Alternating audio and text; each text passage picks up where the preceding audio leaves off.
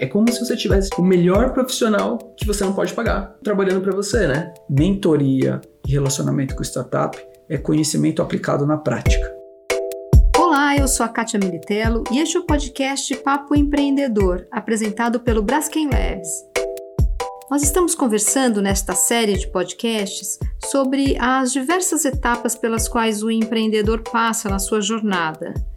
Já falamos sobre aceleração e investimentos. E neste terceiro programa, o tema é mentoria. As startups que estão participando do Papo Empreendedor atuam em áreas diferentes, mas elas têm em comum negócios que causam impacto positivo para a sociedade e para o meio ambiente. Todas elas foram aceleradas pelo programa Braskem Labs Scale, que desde 2015 apoia empreendedores que querem transformar o mundo por meio dos seus negócios.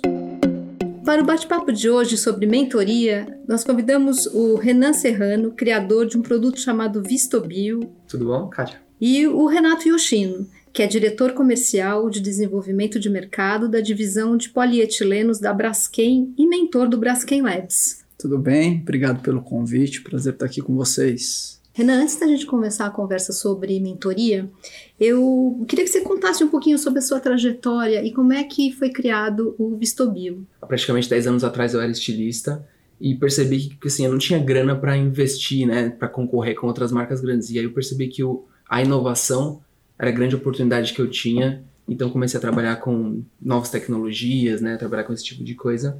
E a inovação traz pessoas. A gente está falando de moda, onde é um produto, onde tem que trazer melhorias para o usuário e do outro lado tem pessoas interessadas em colocar essas inovações no mercado, né? Então essas pessoas, muitas delas me deram a oportunidade de estudar fora do país e lá eu percebi que existem mais problemas do que pessoas no mundo.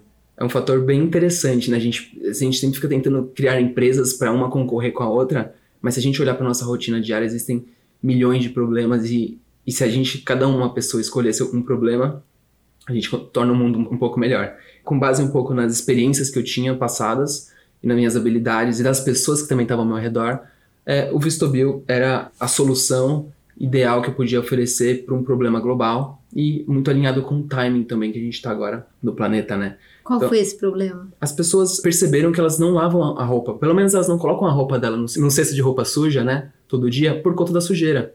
Elas colocam no cesto por conta do cheiro. Não existe nenhuma solução, quer dizer, não existia nenhuma solução no mundo antes que pudesse prevenir essa atitude, né? A gente tem um desodorante no nosso corpo, então a gente já não fica fedido mais no meio do dia da jornada.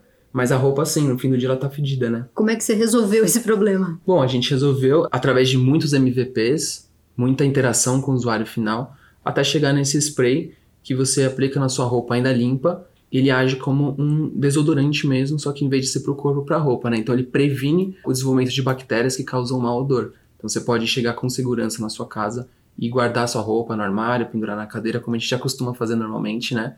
É, só que é um pouco inseguro, né? Hoje você tem, pode ter a segurança, a garantia de, de repetir a sua roupa, né? Então imagina que você vai poder viajar com uma bagagem muito enxuta por vários dias, por 15 dias, por um mês, com uma bagagem de mão, sem precisar despachar, que é um, um dos fatores bem importantes que está fazendo o negócio crescer mais rápido, né? Esse, essa dor da, da viagem. E você então passa o spray na roupa, espera secar e depois usa a roupa por mais tempo? Usa por quantas vezes? Hoje, se você aplicar na sua roupa limpa, né?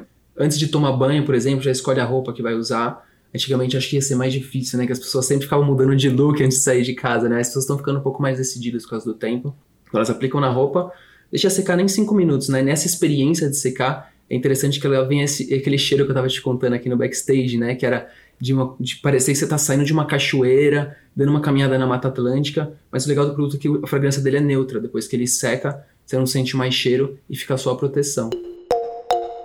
Bom, entrando aqui no nosso, nosso tema sobre mentoria, Renato, é, eu queria te perguntar assim, como está sendo a sua experiência né, como mentor do, do Braskem Labs? O que, que você mais gosta dos programas de mentoria? Bom, vamos lá. Acho que a experiência no Braskem Labs é uma experiência tremenda, né? cada vez mais tem a certeza de que o mundo está mudando e está mudando muito rápido. Estar dentro de uma organização, de uma corporação e ter essa oportunidade de se conectar com empresas e pessoas com outro tipo de mindset, um mindset completamente diferente do que a gente até então estava muito acostumado dentro da Braskem, é, só faz ser uma experiência enriquecedora. E aí, para mim, é o que mais me atrai no Braskem Labs: relacionamento e conexão. É impressionante como, mesmo depois de 15 anos de Braskem, muito conectado a áreas de inovação, é perceber que tem muita inovação, tem muita tecnologia rodando nessas empresas que estão começando com gente tipo Renan, com um modelo mental completamente diferente, com uma aceitação de risco muito grande e que traz até para o aprendizado, não só do mentor, mas da Braskem, formas diferentes de encarar a inovação, de aceitar e correr risco. Então, assim, eu acho que o Braskem Labs tem agregado também para o mentor muito aprendizado, é, muita reflexão, é, desafiar alguns modelos mentais consolidados. Então, é uma experiência tremenda. E Renan, é, você já passou por várias mentorias. Quais foram os benefícios das mentorias, né, no, no, caso do, da sua startup? É interessante, né? Eu ouvi o Renato falando isso, porque eu lembro muito bem da gente sentando na mesa assim, ele, caramba, Renan, mas espera aí, tipo, é um, é um mindset diferente, né? Tá me desconstruindo aqui. E isso uhum. motivou ele também a, a gente continuar na, na mentoria, né? Foi uma, uma coisa bem instigante, né? Eu acho que o que eu senti do Renato e, e dos mentores, assim, que estão ao meu redor é a qualidade e dedicação deles, sabe? Eles realmente estão dedicados em passar todas as habilidades que eles adquiriram nos anos de experiência uhum. deles para mim de uma maneira muito enxuta e que eu não precise passar pelos que eles passaram, né? Então, Acho que essa é a maior riqueza de uma mentoria. Tem um ponto que eu nunca senti medo de compartilhar informações sensíveis com os mentores. Isso também faz com que, em troca, né, eu receba deles um, um, esse conhecimento que levaria anos, mas também relacionamento. Então ele fala, poxa, o Renan é um cara de confiança, né? A gente tá se abrindo num nível de relacionamento que eu tô até pensando em pessoas que eu posso conectar com ele, pessoas da quais é, eu respeito e às vezes é um contato que eu, ele levou anos para construir e falou, não, ó, tá aqui esse contato, Renan, pega esse contato e vai lá também. Então, a rede de mentor minha também vai expandindo por conta dos mentores, né? É, isso é uma boa dica para os empreendedores, né? Você se abrir né, nesses processos de mentoria, né? É, você tem que estar 100% aberto. É como se você tivesse, tipo, o melhor profissional que você não pode pagar uhum. trabalhando para você, né? Então, acho que essa é a forma de enxergar um mentor, né? É tipo quando você tem um, um chefe que você não poderia ter, um funcionário que você não poderia ter, enfim deve muito da relação com cada um. É, o que você eu, acha? Eu acho assim, eu concordo. Se tem muito filtro, tem pouca confiança. Se tem pouca confiança, tem pouco relacionamento. Uhum. E se não tem relacionamento, a mentoria não funciona. Uhum. Para mim, é, é, bem claro, a gente ainda conversa e eu falo assim: cada startup que eu mentoro é um filho que eu acabo adotando, porque acabo o período do Braskem Labs o relacionamento continua, a troca de informação continua. Então, se não tem essa exploração de ambos os lados, de abertura, e aí a partir do momento até de transparência e ser mais direto no bate-papo, a mentoria fica limitada, uhum. fica algo muito formal. Se você for olhar, o que se busca aqui é informalidade na relação para ganhar celeridade e para ganhar conteúdo. Uhum. Porque para mim, assim, mentoria e relacionamento com startup é conhecimento aplicado na prática.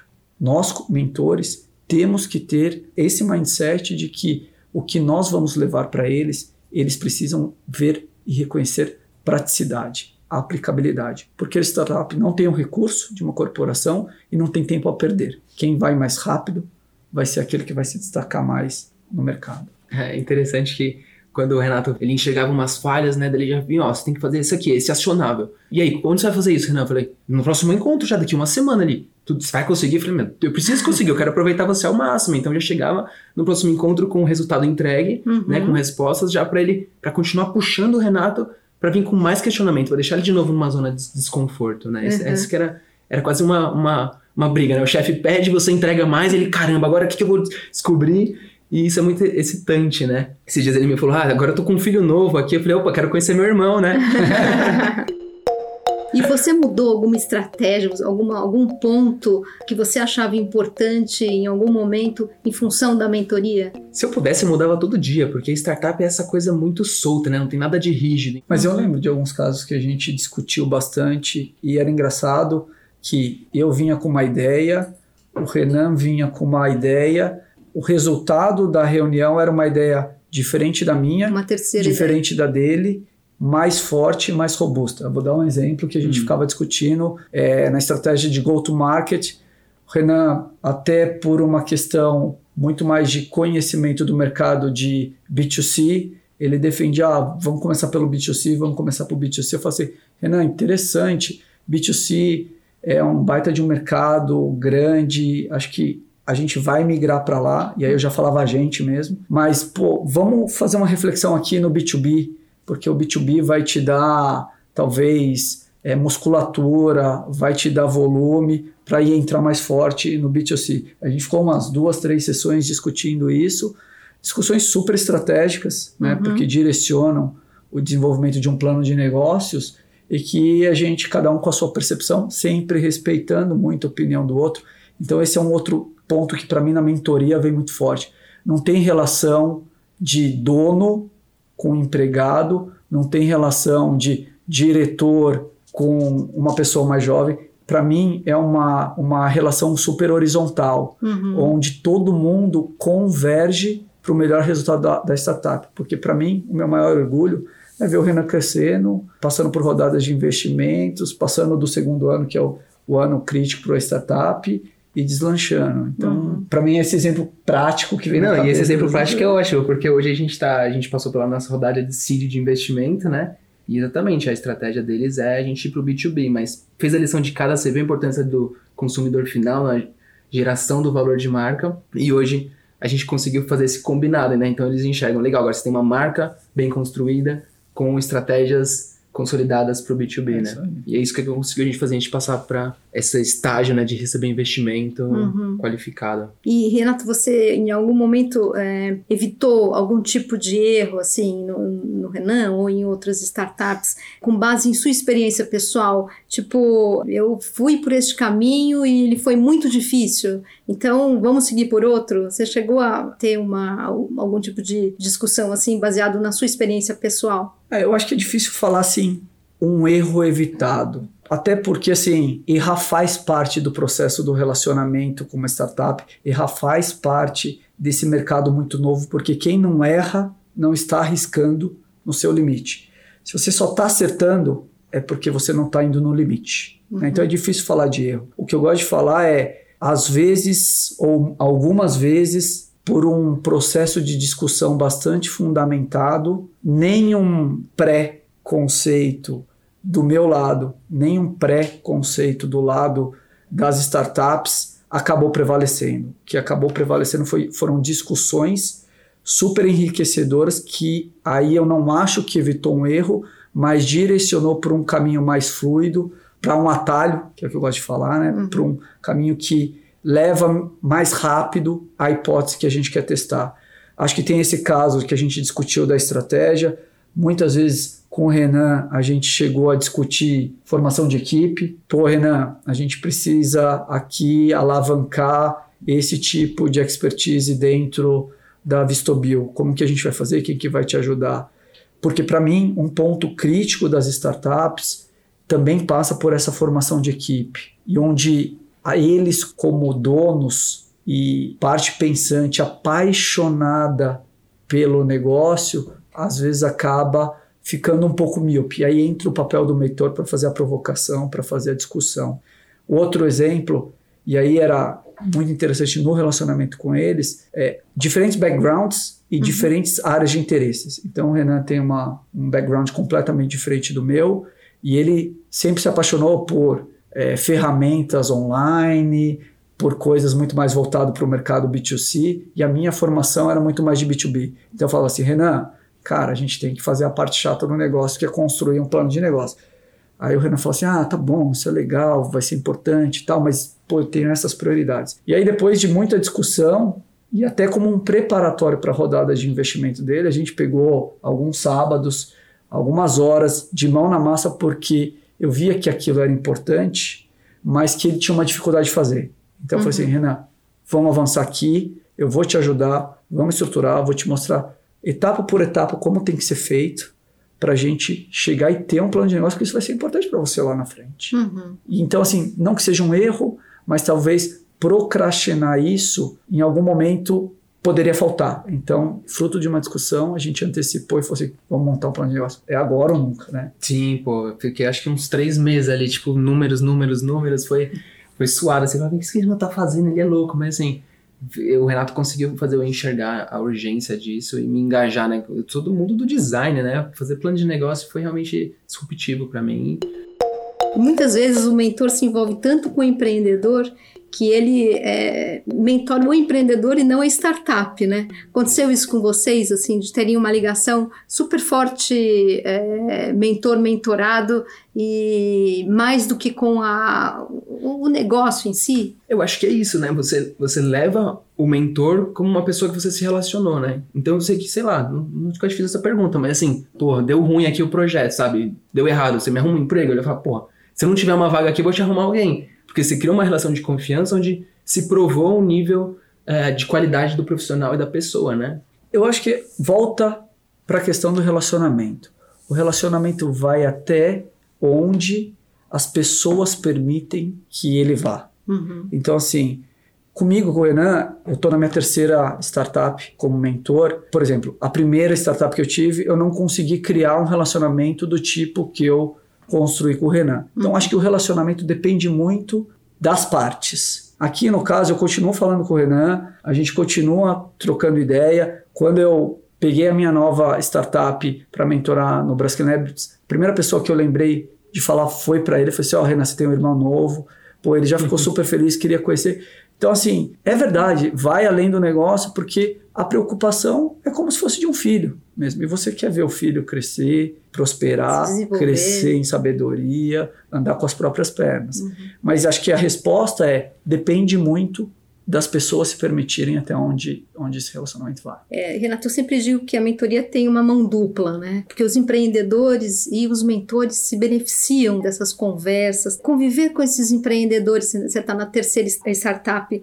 durante as mentorias, te ajudou de alguma forma na sua vida profissional? Você mudou alguma coisa, alguma forma de trabalhar em função dessas conversas com os, os empreendedores? Com certeza, eu trago para o lado prático a resposta, né? Eu sou responsável por uma área de inovação associada ao business. A forma como eles fazem inovação e correm risco trouxe uma reflexão, uma provocação para a nossa forma de tocar inovação dentro dessa área, por exemplo, onde eu tenho uma liderança direta. Claro que é importante sempre respeitar o tipo de empresa e o tipo de produto, porque dentro da Braskem eu estou falando de plástico, e o Renan aqui está falando de um outro tipo de produto. Mas isso naturalmente traz uma forma provocativa de como a gente gera inovação, qual é a mentalidade que a gente tem que ter de aceitar risco.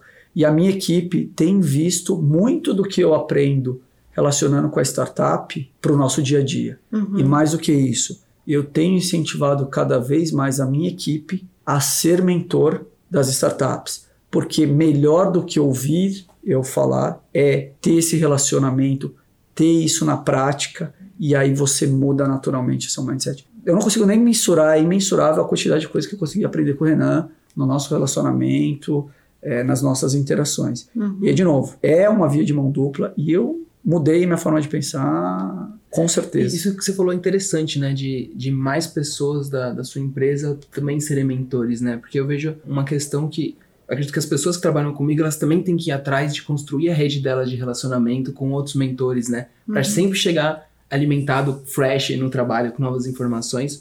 Mas eu também percebo uma coisa muito importante. Já, já aconteceu muitas vezes eu sair de uma mentoria com o Renato e ser mentor em outra. Porque eu preciso passar para frente, entende? Uhum, o conhecimento. Uhum. Então, é, acho que a gente tem que construir, a gente chama de ecossistema nas startups, né? Uhum. A gente tem que construir sempre esse, esse compromisso de estar tá mentorando outras pessoas. E, e, Renato, a mentoria ajuda a descobrir problemas reais das startups. Você tem uma técnica para trazer esses pontos na hora da conversa com os empreendedores? Como é que você faz para falar, olha, não é por aí, tal, sem melindrar, sem ter nenhum tipo de problema ali na hora? Eu acho que a grande técnica é ouvir ativamente. Então, como mentor, apesar de ter uma experiência acumulada na, no mercado, apesar de ter uma formação acadêmica acumulada, a humildade e o ouvir atentamente os problemas, as dores da startup é o primeiro passo e o passo mais importante, porque a partir do momento que a pessoa, que o empreendedor, ele percebe que você está engajado e está ouvindo o problema dele e quer resolver junto com ele, as portas se abrem.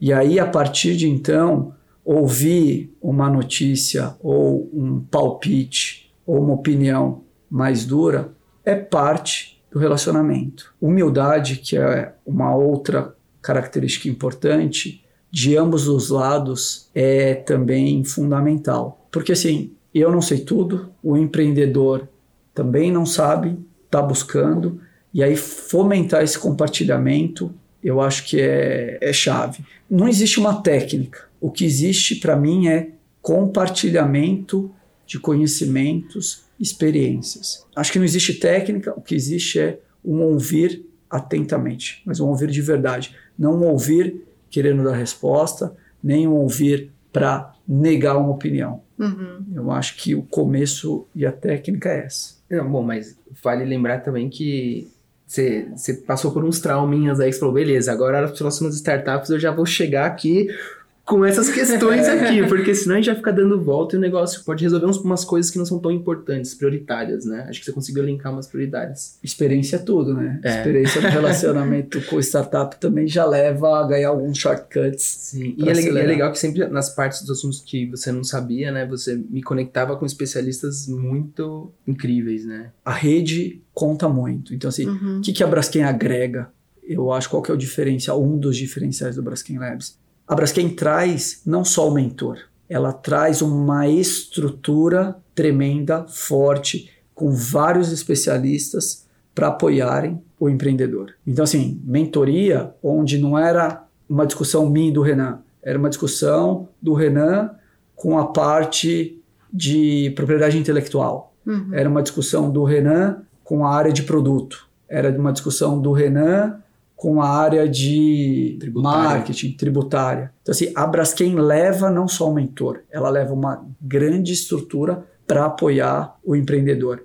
E acho que isso faz uma diferença, porque não só a estrutura em si, mas chegando na, estru na estrutura através do mentor, é uma forma diferente já de ganhar velocidade uhum. nesse processo. É uma coisa que eu ouço muito dos empreendedores é que eles querem pular etapas, né? Uhum. E com mentorias desse tipo, você conseguiu, Renan, pular etapas? Você sente que a sua startup avançou mais rapidamente? É, eu acho que não seria pular etapas, né? Eu acho que a questão acelera, porque ele me traz perguntas da qual eu não saberia nem fazer. Uhum. Né? Então o mentor ele proporciona isso, né?